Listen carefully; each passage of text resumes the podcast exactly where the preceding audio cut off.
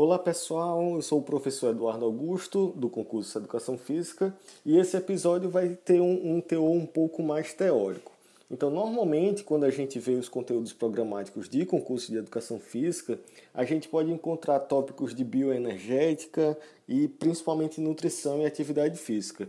Em relação a esses tópicos, de fato, os temas mais recorrentes são os macronutrientes, né, os carboidratos, as proteínas e os lipídios, e aí muitas vezes a gente acaba esquecendo de dar uma olhada nas vitaminas, que também podem eh, aparecer nas questões e tem alguns tópicos importantes que acabam sendo recorrentes.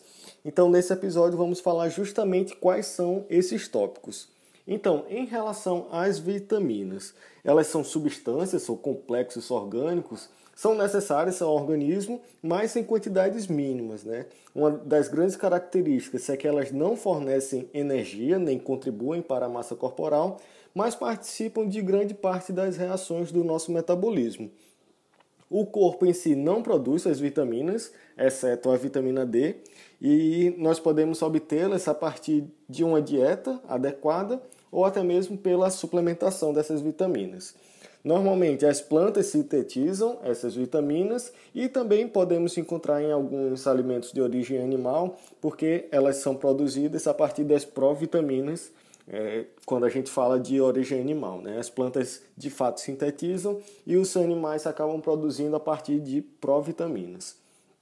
Quando a gente fala de vitaminas, provavelmente o tema mais recorrente são os seus tipos. Então a gente pode classificar as vitaminas em lipossolúveis e hidrossolúveis. Quando a gente fala de vitaminas lipossolúveis, a gente fala de quatro principais vitaminas, que são a A, D, E e K. Então, A, D, E, K são as quatro principais vitaminas lipossolúveis. Elas são dissolvidas e permanecem no tecido adiposo sem a necessidade de ingerir elas diariamente. Né? Então, normalmente o fígado armazena as vitaminas A, D e K, enquanto que a vitamina E acaba sendo distribuída por todos os tecidos adiposos do, do nosso corpo. É, diferente das vitaminas hidrossolúveis, a gente não deve ingeri-las em excesso, porque pode acabar gerando algumas reações tóxicas. Então, quando a gente fala da outra classificação, que são as vitaminas hidrossolúveis, a gente fala das vitaminas C e as vitaminas do complexo B. Então, B1, B2, B3, B6, B7, B9 e B12. Normalmente, em provas de, de educação física, não pede exatamente qual o nome de determinada vitamina ou qual a função de determinada vitamina, ah, apenas algumas mais recorrentes que a gente vai falar em breve. Então, ainda dentro da categoria de vitaminas hidrossolúveis, elas são dispersadas nos líquidos corporais e a sua ingestão excessiva é eliminada na urina. Então, é muito comum quando a gente tem uma suplementação desnecessária de, de vitaminas, essas vitaminas serem eliminadas na própria urina. Quando a gente fala de funções das vitaminas, elas, a sua função principal é regular o metabolismo, de fato, facilita a liberação de energia e tem funções como a síntese óssea e dos demais tecidos. Né? Elas têm participação de fato nessas sínteses.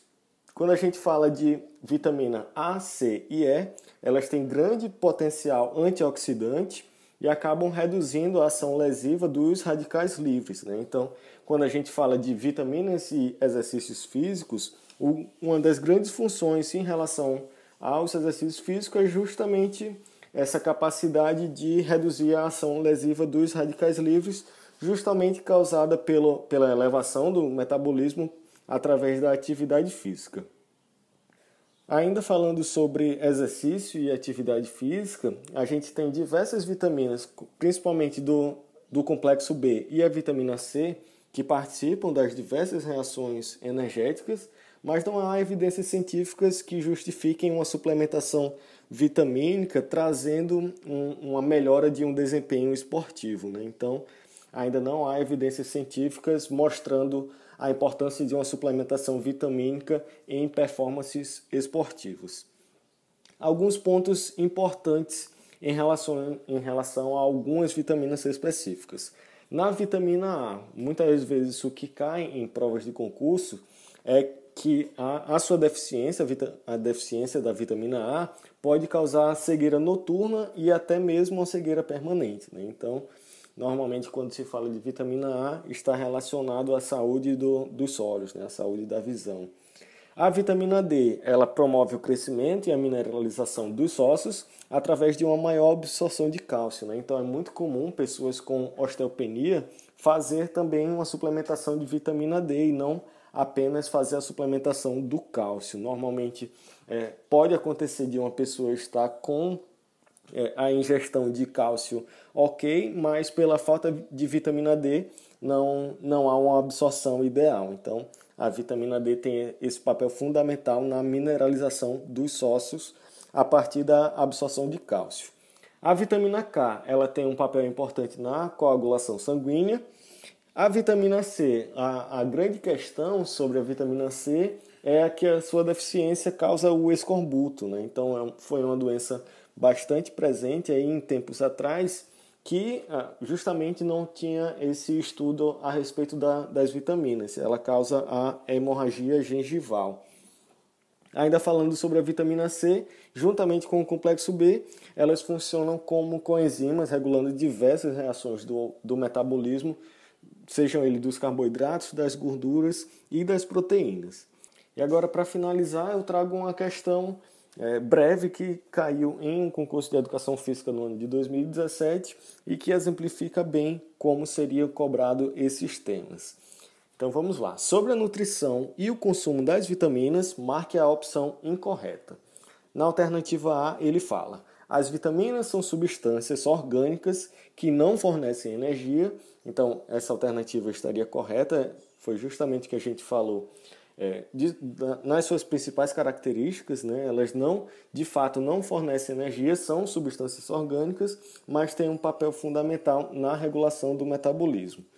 Na alternativa B, ele fala que as vitaminas são sintetizadas pelas plantas e são encontradas também nos animais. Então, verdadeira, mais uma vez, elas de fato são sintetizadas pelas plantas e nos animais são produzidas a partir das provitaminas. Na alternativa C, ele fala que as vitaminas lipossolúveis são as vitaminas A, B, E e K, quando na verdade as vitaminas lipossolúveis são A, D, E e K. Então a alternativa C seria a incorreta já. Na alternativa D, os excessos das vitaminas hidrossolúveis em geral são atóxicos e acabam sendo excretadas na urina. Perfeito. E a alternativa é as vitaminas exercem funções cruciais em quase todos os processos corporais. Então, perfeito, de fato, é uma das principais funções da, das vitaminas, essa regulação de um metabolismo, a regulação dos processos corporais de forma geral. Então é isso, finalizamos esse nosso episódio sobre as vitaminas. É, se você tiver interesse em mais materiais de preparação específica para concurso de educação física, Segue a gente no Instagram, arroba concursos Física e também lá no nosso canal do YouTube, Concursos Educação Física. Então é isso, muito obrigado e até a próxima.